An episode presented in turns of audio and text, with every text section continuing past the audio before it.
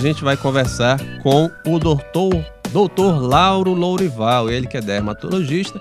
A gente vai falar com o doutor Lauro sobre é, a queda de cabelo, uma coisa que aflige nós, principalmente os homens. Por que, que os homens caem o cabelo mais que as mulheres? Uma boa pergunta para a gente fazer para o doutor Lauro. O doutor Lauro já está aqui com a gente é, na linha telefônica, então vamos colocar aqui o doutor Lauro. Tudo bom com o senhor? Como é que vai? Tudo bem. Muito bem. Doutor Lauro, é, mais uma vez queria agradecer ao senhor por, por estar aqui junto conosco no Café Brasil, hoje falando sobre um tema que, como eu acabei de falar, aflige muito a gente, os seres humanos, principalmente os homens, que é a questão da queda de cabelo. Então, doutor Lauro, eu queria começar a entrevista de hoje perguntando para o senhor por que, que essa queda de cabelo ela é mais forte nos homens do que nas mulheres a queda de cabelo nós chamamos de alopécia em dermatologia. É, a alopécia mais comum no sexo masculino, que é a calvície, é chamada de alopécia androgenética masculina. Esse termo andro é, se associa à produção de hormônios masculinos, os andrógenos, entre, dentre eles o mais importante é a testosterona, que faz com que as pessoas que estão susceptíveis geneticamente perdam o cabelo a partir da adolescência, quando esse hormônio passa a ser produzido. Então, é uma doença que envolve o fator genético e o fator hormonal, por isso chamado de alopecia androgenética. Ou seja, todo homem tem testosterona, mas nem todo homem tem calvície porque são apenas aqueles que são geneticamente susceptíveis. Doutor Lauro? Oi, dona, pode falar? Ah, antes de fazer minha pergunta, né, eu, quero parabenizar o senhor pelo Dia do Médico, né? Ah, especial. Isso, é verdade, rapaz. Parabenizar aqui. Realmente é hoje. Doutor Lauro, parabéns, doutor Lauro. Professor, eu sou professor. Professor. E hoje é o dia do médico. Médico, é. pois é. Isso, olha aí, rapaz, ele comemorou aí. Obrigado pela lembrança. O senhor que tem meu respeito e minha admiração, viu? Olha aí. Obrigado. É, é doutor, ah, doutor Lauro, eu quero saber é, quais as principais causas de queda de cabelo e como tratar isso. Bruna, existem inúmeras causas de queda de cabelo. E nós classificamos a alopecia de maneira geral, assim, bem rápido, em dois tipos: alopécias cicatriciais e as alopécias não cicatriciais.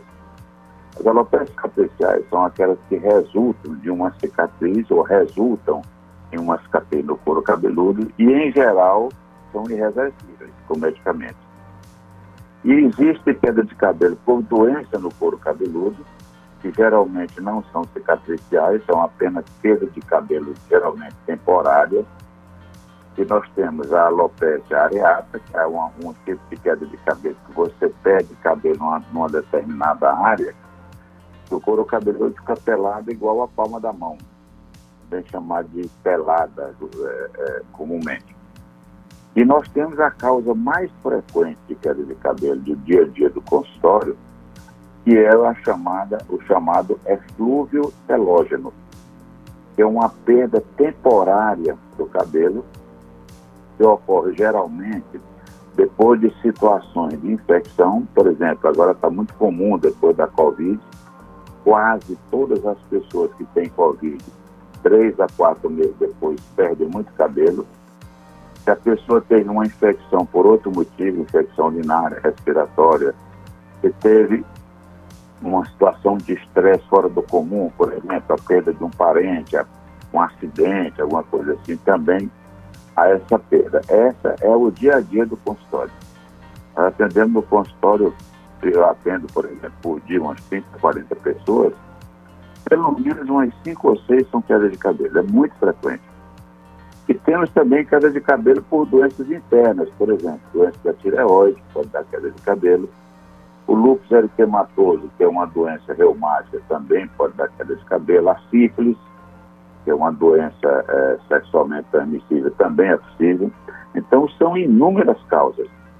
Então, quando o paciente tem uma queda de cabelo, ele tem que ser investigado.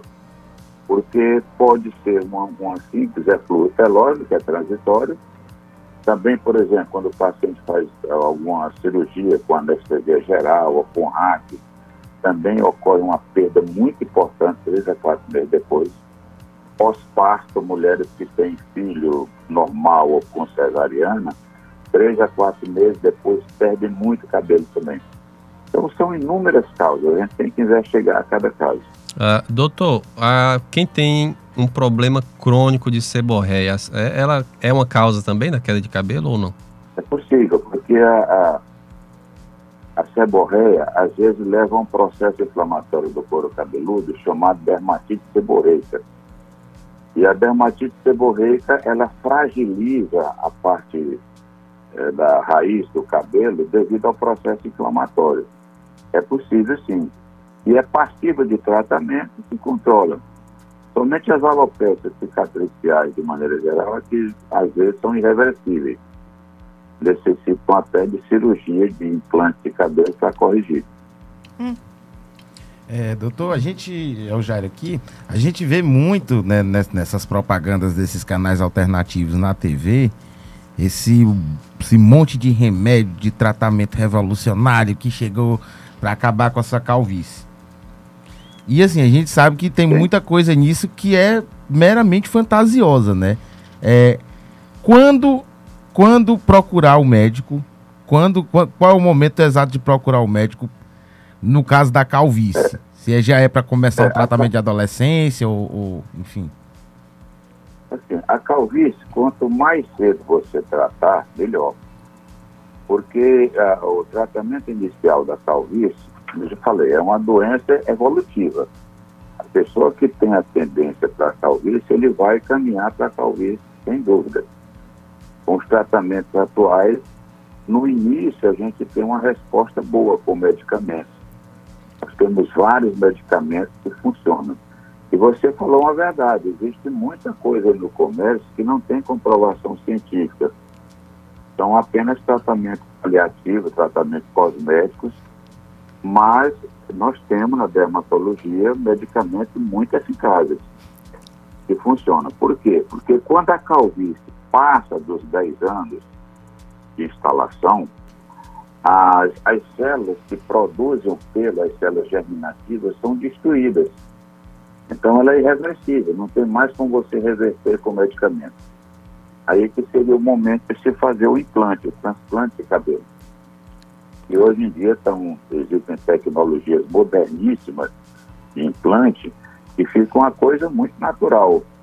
Mas são procedimentos cirúrgicos que envolvem riscos cirúrgicos, são procedimentos geralmente bem caros e tem uma resposta boa. Hoje melhorou muito, mas nós temos, se nós tratarmos precocemente, nós fazemos um controle da doença muito bom com medicamento.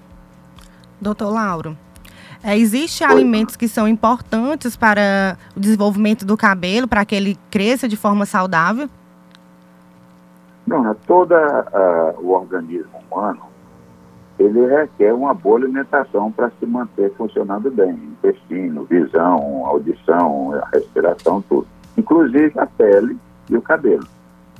Agora, existe também muita, muita uh, divulgação que a pessoa, quando está com perda de cabelo, tem que tomar vitamina, isso nem sempre é verdade, porque uma boa parte das perdas de cabelo não são por falta de vitamina. São pessoas muito bem nutridas, pessoas com muito é, um aporte alimentar adequado, que perdem cabelo também. Então não tem muito a ver, não. Até você tomar vitamina para perda de cabelo, em algumas situações, os médicos fazem por efeito placebo, mas ele não existe nenhuma comprovação disso aí. Como também você injetar vitamina no couro cabeludo, que está em moda agora também, isso não tem muita respaldo científico. Então, eu digo, existem muitos tratamentos alternativos, muitos tratamentos aí no mercado, que não tem essa comprovação. A gente, por isso que eu digo, a gente tem que avaliar cada caso individualmente alimentação é importante para tudo, inclusive para o cabelo é importante.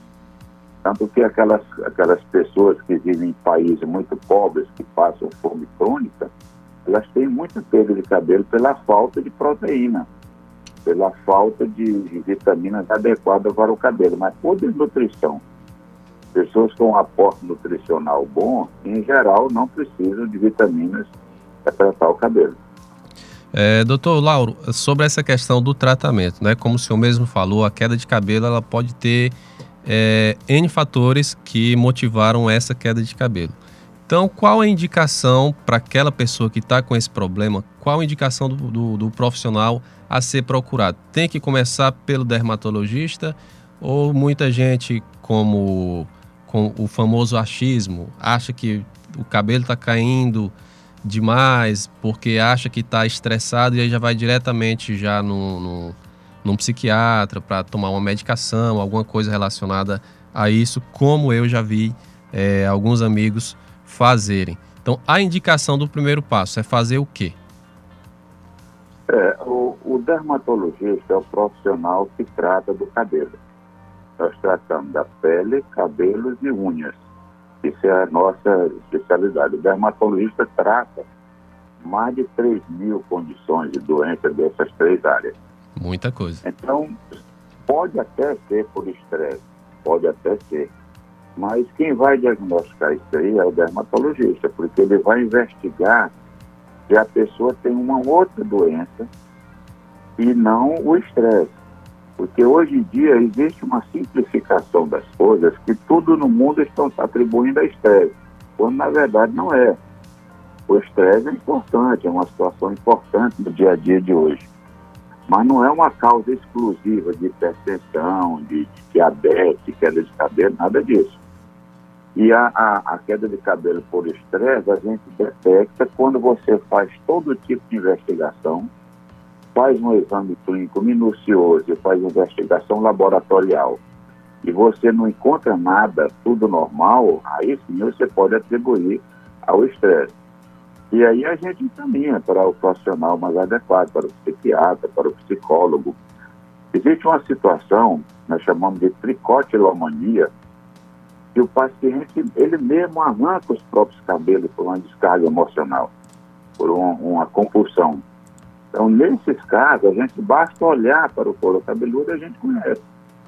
E o que é mais interessante é que, às vezes, o paciente nega, ele omite, e a gente, com um olhar clínico bem detalhado, como normalmente o dermatologista é um especialista detalhista, a gente consegue detectar isso aí. Essa sim está diretamente relacionada ao estresse, que é a doença psiquiátrica, no caso. Ah, tá aí, muito bem. Pô, doutor Lauro, a gente quer agradecer mais uma vez pelo senhor estar é, tá participando aqui com a gente do programa Café Brasil, por estar tá hoje falando sobre esse problema que assola muita gente, principalmente a ala masculina, né?